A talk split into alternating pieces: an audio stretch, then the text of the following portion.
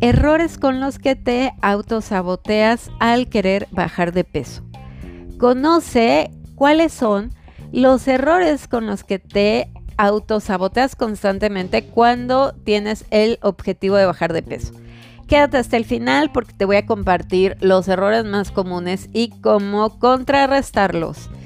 Y aquí vamos con el primero.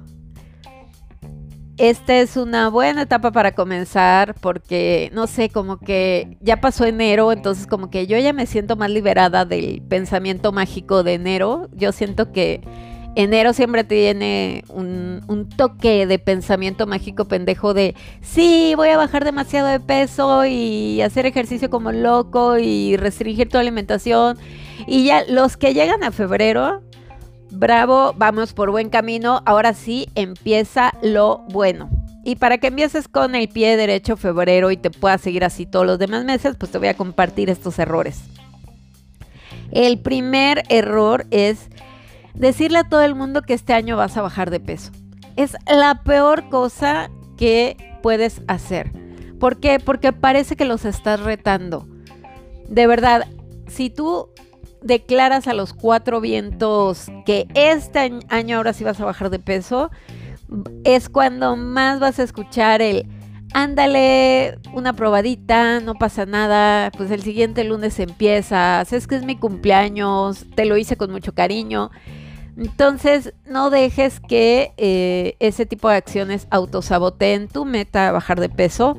Y te recomiendo más bien, porque también para nuestra mente es como un bla, bla, bla, bla, bla, bla, bla, bla, porque seamos honestos, piecitos en la tierra.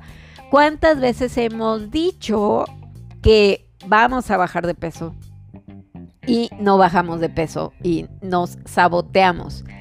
Entonces, deja de hacer la crónica de un autosabotaje anunciado y deja que tus acciones hablen más que tus palabras. Ese es el reto.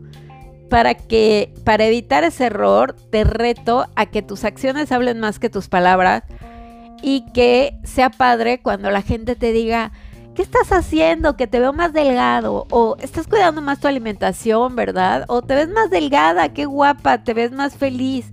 Entonces, cambiemos esa parte. Y yo sí te diría, no sé, o sea, enfócate en, en las acciones al menos unas seis semanas, al menos unas seis semanas y vas a empezar a ver mejor resultado y la gente no te va a estar molestando con como queriendo hacer que rompas tu plan de alimentación. Segundo, metas y, nada más para cerrar el primer punto de no decirle a las personas es aprende a decir que estás a dieta sin decir que estás a dieta.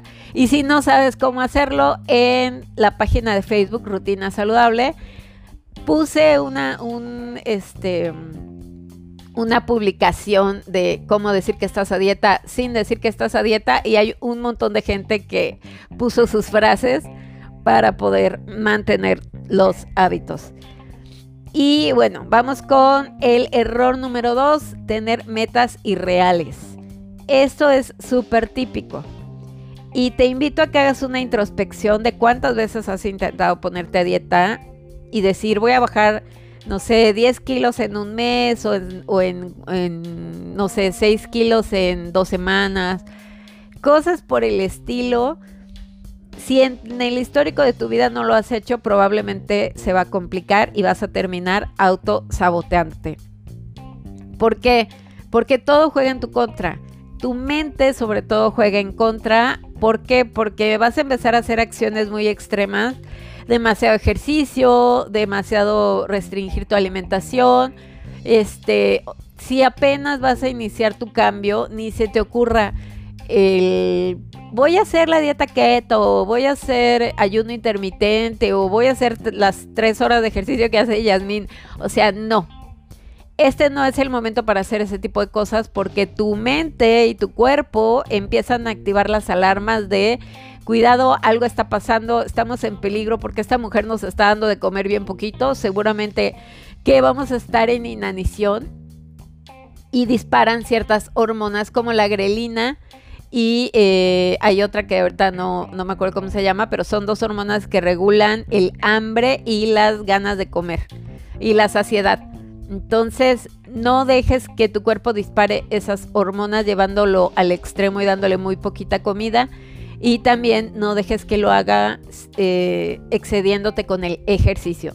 Ten metas reales, ojo con esto, no quiere decir que no se pueda hacer, sí se puede hacer. De hecho, yo tengo un programa buenísimo que si se sigue al pie de la letra los 90 días, puedes bajar hasta 25 kilos.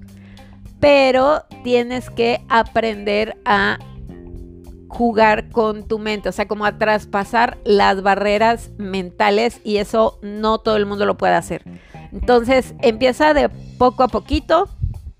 Yo te diría incluso antes de que hagas, de que salgas corriendo a preguntarme por ese programa, pruébate en un programa de seis semanas, por ejemplo, en el Plan Express. Y si tú logras hacer el Plan Express seis semanas, estás lista para hacer el trofológico de 90 días. O si logras, em, no sé, algún plan de ocho semanas, es el, que ahorita viene a mi mente. Este, si logras, ponte una meta pequeña y ya luego te pones la meta grande o ponte metas pequeñitas que sean reales. De hecho, por ahí tengo una publicación que se llama Cómo medir tus objetivos. Y hay un calendario que puedes descargar y puedes ir escribiendo tus metas y ver más o menos cómo proyectar para cuándo estarías perdiendo el peso que quieres perder, poniéndote metas reales y que puedas cumplir. Entonces, bueno, eso. No te pongas metas irreales y el tercer punto, no medir tus resultados. Normalmente, o sea, yo sé que hay, una cosa, hay un coso de moda que es este salud en todas las tallas y que no importa y el sanito como de todo y así, pero depende, o sea, si en el fondo de tu corazoncito realmente uno de tus deseos más secretos es bajar de peso, sí te recomiendo que midas tus resultados. No, o sea, y sé, muy sincera, muy sincero, porque muchas veces dicen, eh, como lo que importa es ser saludable, no me voy a pesar. Y entonces no te pesas y luego empiezas como a ser saludable, pero te empiezas a atascar el bote de crema de almendras natural en una sentada y entonces subes de peso y pues ya no está tan padre. Entonces sí te recomiendo que midas resultados. Algo que te puede autosabotear muy cañón es no medir el resultado y solamente decir, ay, voy a comer saludable y ya. Y luego cuando no ves el resultado, pues en el fondo del corazón sí querías el resultado. Así que si realmente lo quieres, te recomiendo que lo monitores cada semana. También monitorear tu peso cada semana tiene otra función y es que cuando llegues a alguna etapa de estancamiento donde tu peso ya no quiero bajar más o de repente como que subas un poquito, si tienes el historial desde cuando empezaste a bajar de peso, es más padre porque puedes ver tu historial y te das cuenta que ya has bajado mucho y que bajar de peso no es un proceso lineal, como que hay momentos en los que bajas mucho, momentos en los que bajas poquito, momentos en los que no bajas y momentos en los que medio hasta subes. Entonces, vétela llevando con calma y ten el historial para que puedas tener incluso hasta como una gráfica de cómo vas bajando de peso y cómo vas logrando tu objetivo. Eso la verdad es que a mí me ha ayudado mucho con personas que están en mis programas que de repente no bajan, no bajan poquito y se desaniman y vemos su historial y le digo, o sea, como si ya bajaste 15 kilos. ¿Qué te preocupa no bajar 500 gramos una semana? No pasa nada. Entonces eso da mucha, mucha, mucha paz mental.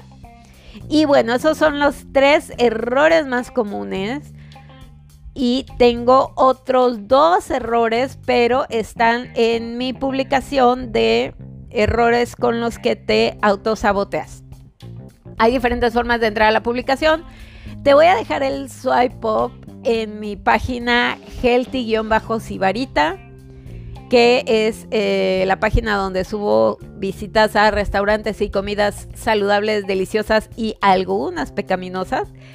puedes ir a ese nuevo, bueno, no, no es nuevo, la verdad es que ya tengo mucho tiempo trabajándolo, a esa cuenta healthy-sibarita y te voy a dejar el swipe up del artículo completo o a Facebook, a mi página Rutina Saludable y ahí vas a encontrar también el artículo completo para que descubras cuáles son los otros dos errores con los cuales te estás autosaboteando. Y eso es todo de mi parte hoy. Te envío un gran abrazo. Esperamos que hayas disfrutado el tema del día. Te esperamos mañana con más Rutina Saludable. Únete a la comunidad Rutina Saludable y ayúdanos a transformar la vida de más personas compartiendo este podcast con quienes necesiten un cambio radical desde el amor propio.